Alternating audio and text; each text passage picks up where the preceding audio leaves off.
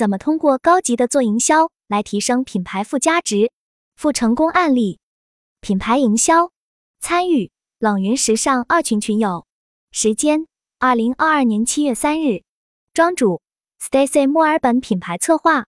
以下的冷云时尚圈讨论是就行业问题的讨论及总结，这些分享属于集体智慧的结晶，他们并不代表冷云个人观点。希望通过此种方式能让更多行业人士受益。常听到世间痴男怨女感叹一句话：“自古深情留不住，唯有套路得人心。”这句话恰恰也道出很多企业主的心声。自家产品明明用心打磨，精益求精。又以近乎低到尘埃里的价格取悦消费者，怎奈用户始终对你不温不火？一个竞品促销就能让顾客毫不犹豫地弃你而去。反观那些懂建设品牌路径的，不但让消费者自愿敞开荷包，同时还牢牢抓住他们成为忠实粉丝，为其自动代言传播。那到底这些高段位品牌玩家都做对了什么？今天我们一起来探究一下品牌套路的秘密吧。一相信相信的力量，庄主对企业发展的焦虑，对经济低迷的担忧，对未来生活水准可能下滑表现出不安。在不确定的时代，做企业是很迷茫的。但是大家有没有注意到，在不确定的时代，有一种力量很奇妙，那就是相信相信的力量。不知道大家是否有这种感觉？回归身心、信仰、文化、价值观这些相对务虚的东西。反而在人们经历时代巨变以后，越发对人的思想行为产生深刻影响，而这种影响会切实的蔓延，覆盖到人生活的方方面面，当然也包括消费行为。这是认知的差距。回看历史，整个人类进程都是一些有影响力的人在创造一个信念系统，并且让另一群人相信。当这个信念系统被反复使用，他们的影响力就被大大提升。云友阿豆豆。是的，由内而外相信相信的力量。云友陈雪飞特别认同。庄主，一个品牌其实就是在构建一个可传承的信念系统，创办一个人们愿意衷心奉行的价值观，最终成就一个牢不可破的护城河。云有 Shane，精神层面是信念指导方向吗？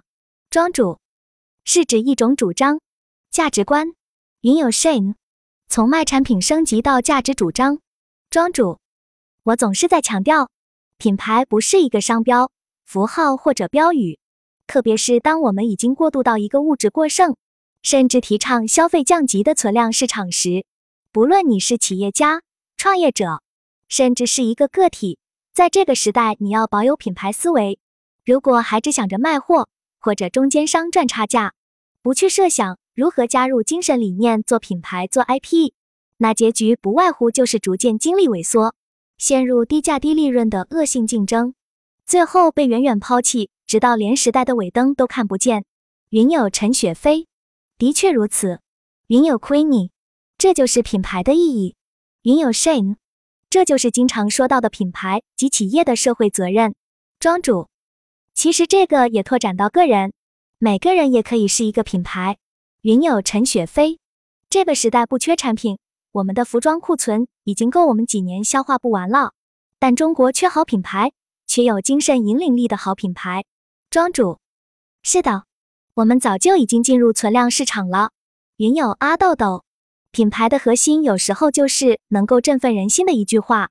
云有 shame，我们缺做好品牌的人，大部分人的思想理念不是在做品牌，只是在无底线的赚钱。庄主。中国曾经没有什么真正意义上的品牌，不过我觉得近些年开始出现一些做得很好的国内品牌。一三个商业变量：用户、传播、品类红海。庄主，我们都认同品牌在这个时代的重要性了，但是具体怎么玩？我经常和我的甲方打一个比方：牌子再好，你也得先看看你的牌面怎么样。你决定用哪套牌技前，必须得先研究一下基本面。像一副药很难解百病，再好的药方子也得随着你的身体状况变化，随时做适当调整。所以谈品牌方法论之前，咱们得要先看看商业环境具体发生什么变化了。我总结了三个变量：用户、品类红海、传播销售途径，也就是我们常说的人、货、场。先说说用户怎么变了，一句话概括就是用户主权回归了。我个人感觉这个在中国特别明显。回溯几十年前，不管是产品还是内容都没有那么丰富，互联网没那么普及，也导致用户的信息差很大，用户的选择很有限。今天他们可以根据自己喜好与条件进行充分的选择。云友 CK，供需变化引起消费升级。庄主，以前品牌就是一种权威般的存在，用户会主动找品牌。我记得那时候，但凡哪个品牌在央视黄金时段做洗脑式广告，强调自己是专业品牌，销量往往都是遥遥领先，可以以居高临下的姿态俯视经销商和消费者。群里九零后朋友可能没什么概念，七零后、八零后不知道群里有多少位。我觉得大家应该都能即刻回应出几句当年的洗脑广告。当年那些品牌的成功，很大程度上就是依赖于用户对品牌权威的盲从。云友 Shane，这些年变化的确太快了。以前谁能想到现在都是用手机看电视剧了？云友若三，现在都很少看到广告了，除了坐电梯的时候。云有 shame，追剧还是会看到，VIP 可以跳过广告。庄主。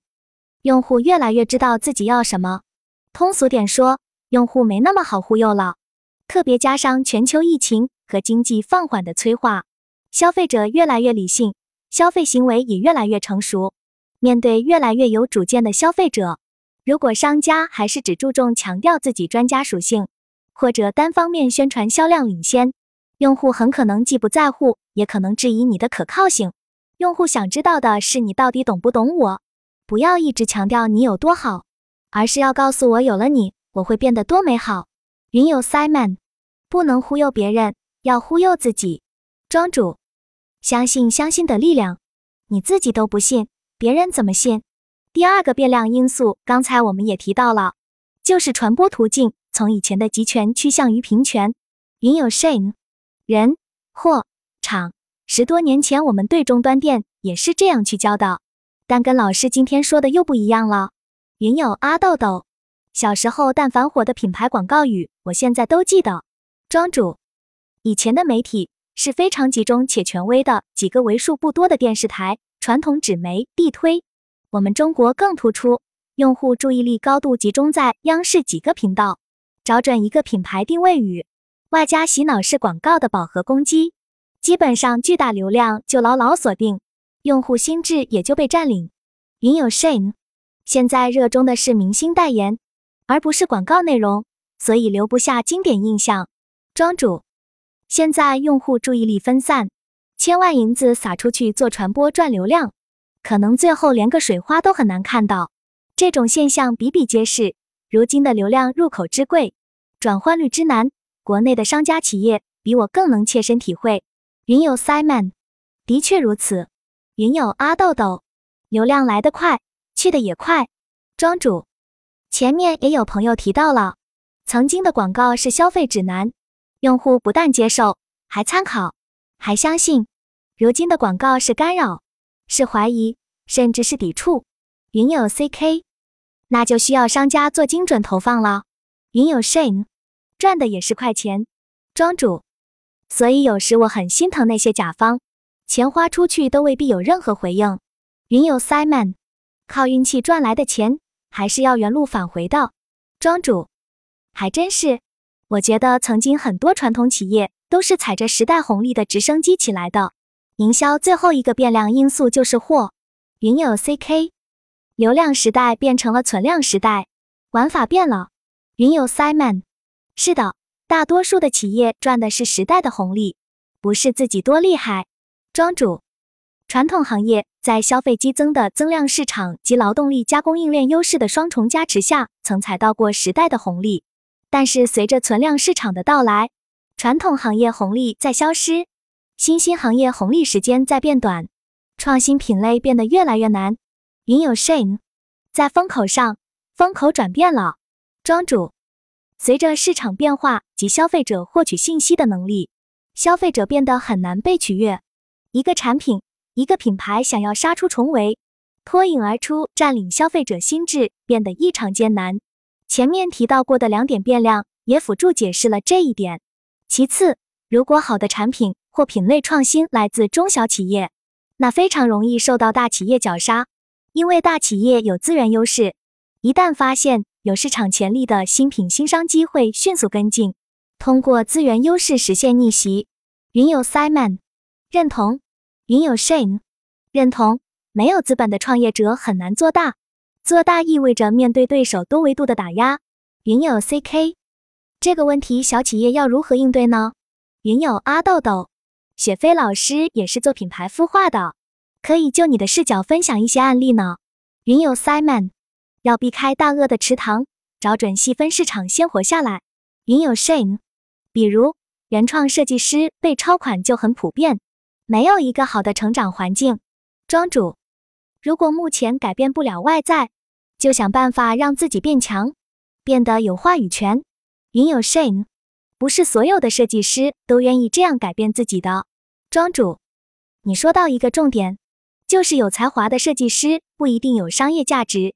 我的一个前辈经常说，如果你没有强大到可以制定游戏规则，就先低头练肌肉。云有 Shane，你可以理解这些设计师不适应这个市场。但的确，很多人就因为这样放弃原创的。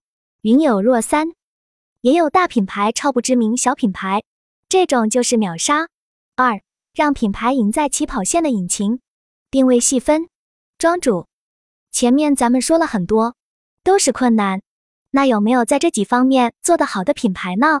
我在此要分享一个我个人非常喜欢的品牌——关夏。云友 Queenie，这个品牌很不错。庄主。我不但自己复购产品送给海外友人，我还会把关夏作为一个案例和我的客户分享。云友 CK，我家里香氛全用的是关夏。庄主，因为关夏不仅在国内市场和用户心智中占有一席之地，我觉得他们也凭借系统化品牌组合拳，成了新消费趋势下品牌营销的好案例。要知道，关夏入市的时候是中国香薰市场的高速发展期。但是对于海外市场而言，香水香薰市场早已经是红海中的红海。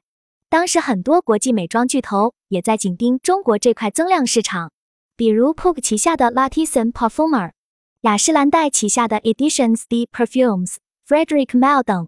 对于这个局面，关夏在品类香调这两方面进行了差异化。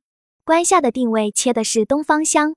首先，品类上，关夏选择小众的家居香薰。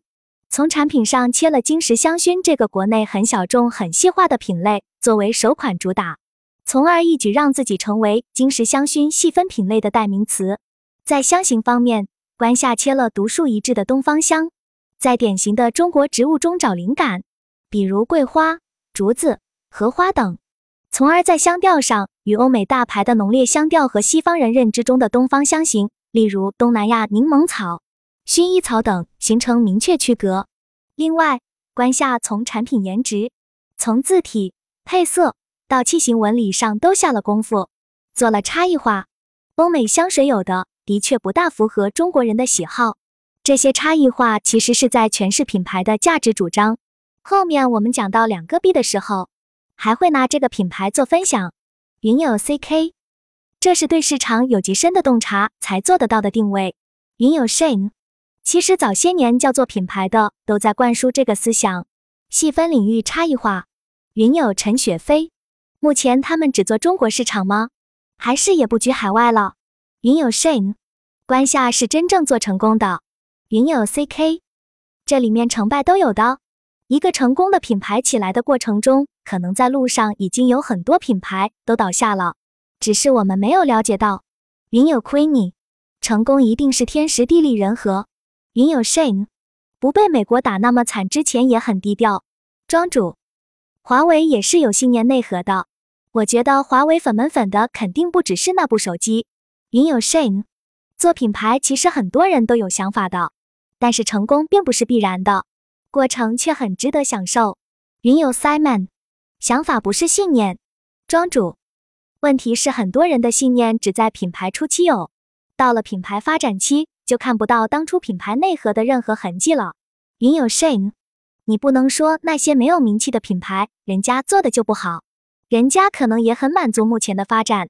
就像我们经常说的日本的匠人，人家就一个店，几代人，一百多年历史，我们都很崇拜。但是在中国，你觉得他们是成功吗？中国是成功，全国多少店？身价、上市、市值。二，用户营销不等于营销用户，消费者的两个 B。庄主，接下来咱说说营销用户和用户营销的区别。所谓营销用户，就是营销在前。用户在后，主打解决我是谁的问题，通过打造某个消费行为或场景与品牌的直接关联，来驯化消费者，形成潜意识。我能想到国内最经典的一个案例，就是怕上火喝王老吉。采用这种营销的品牌，多半是接受传统定位理论的品牌，主要目的是塑造一个品类认知，在短时间内高频刷爆消费者心智，以最快速度建立品牌。要点 buy to benefit，购买受益。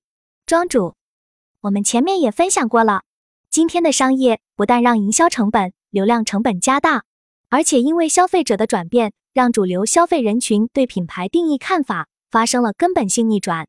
今天的消费者一不缺产品，二不缺资讯，根本不关心你是谁，反而你要告诉消费者为什么 TA 需要你，给一个买你的理由，reason to buy，RTB，明确提炼出消费者购买以后能收获什么利益。这个 RTB 像一个独特主张，让消费者明白，有了我你可以更好。为什么我有竞争者你没有？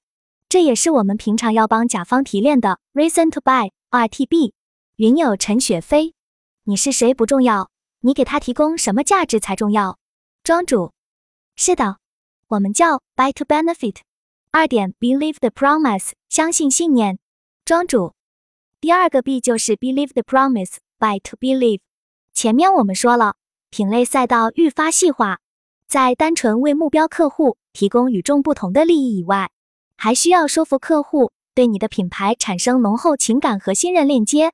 除了 to buy，还得给用户一个值得信赖的 promise 承诺，一个让他们疯狂爱你的理由，从而让用户 believe 相信，对你产生持久忠诚。还是说关下，不但提供东方香，也传递东方文化里。对待一日生活的理念，自古以来，焚香就是文人雅士品茗、抚琴、静思时不可少的一环。袅袅香气让人心平气和，收敛心神。关下的香薰正好是新时代消费者重新体会不急躁、静思和有仪式感的生活的切入点。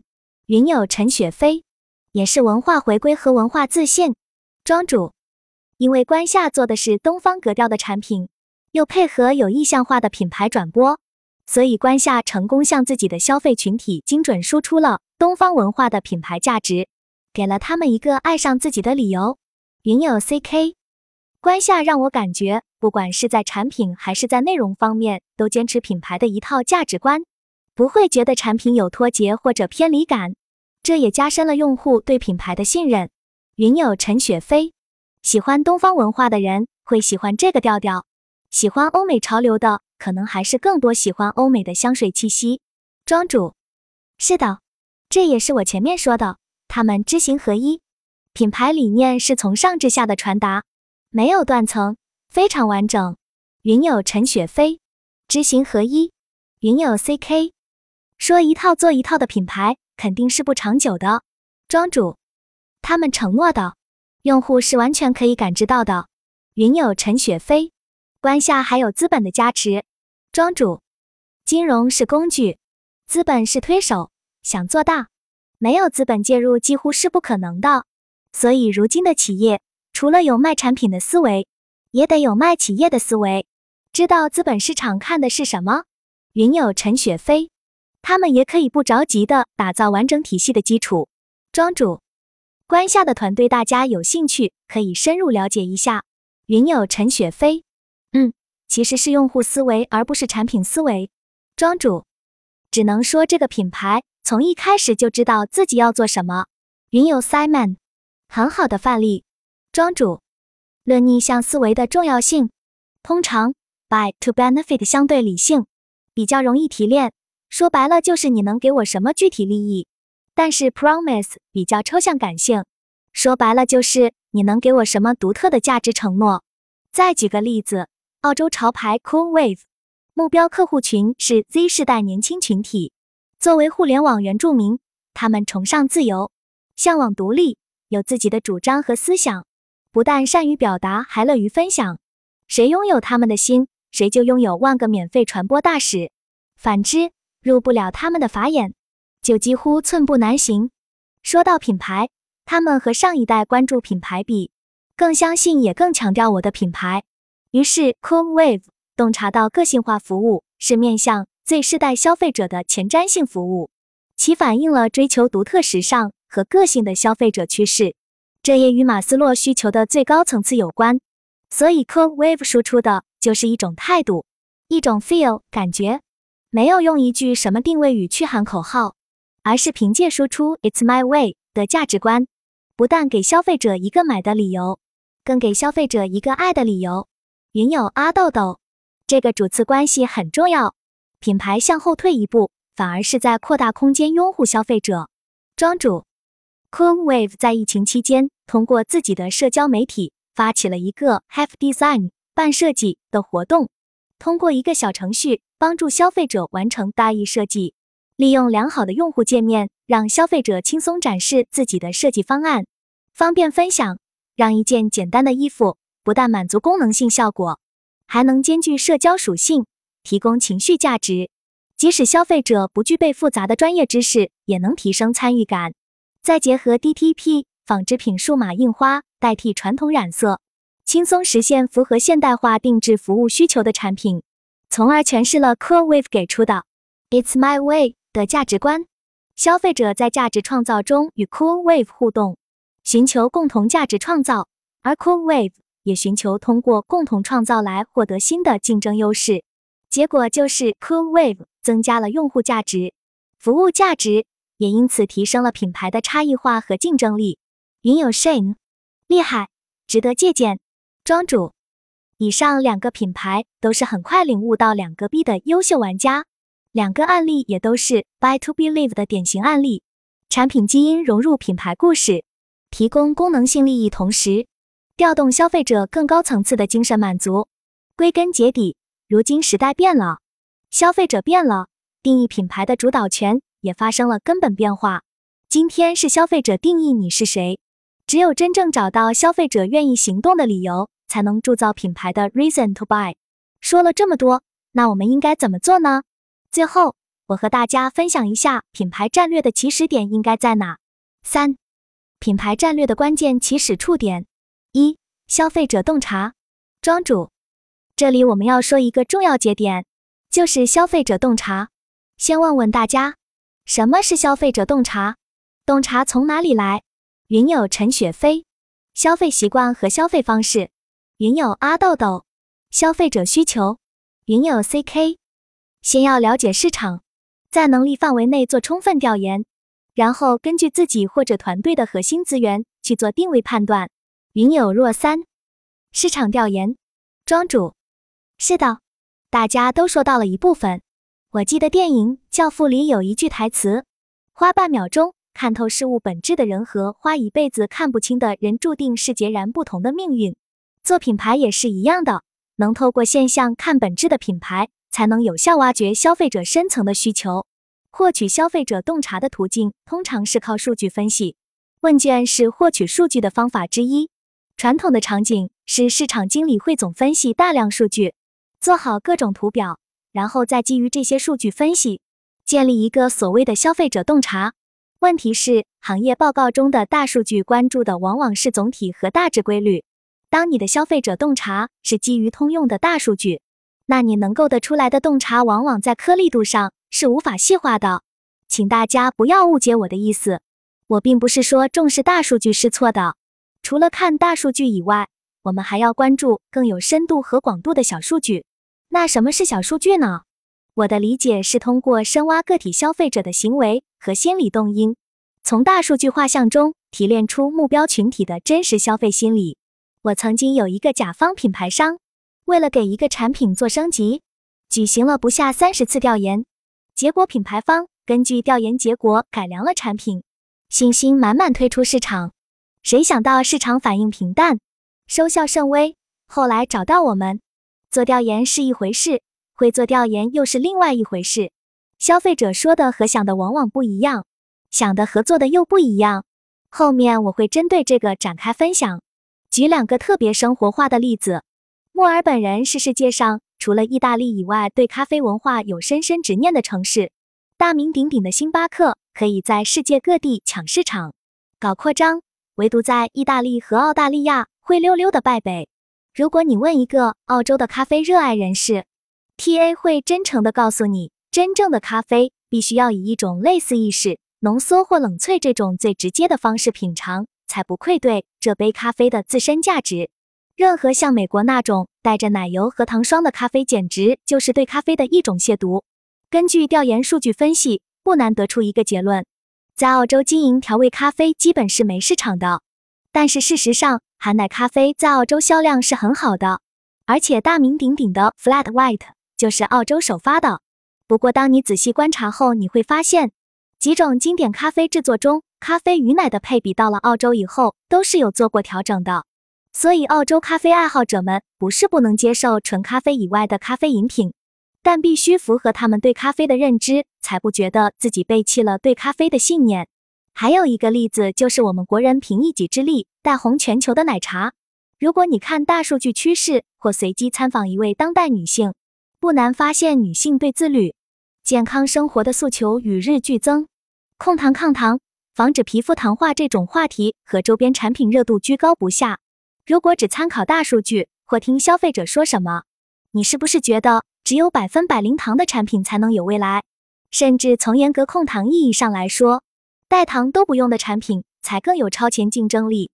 可事实上，当我做了一个小小的消费者洞察后，不难发现，女性朋友们一边喊着健康瘦身加抗糖，一边根本没耽误和小姐妹逛街喝奶茶，因为她们在选购奶茶时选择了半糖、三分之一糖，而不是全糖。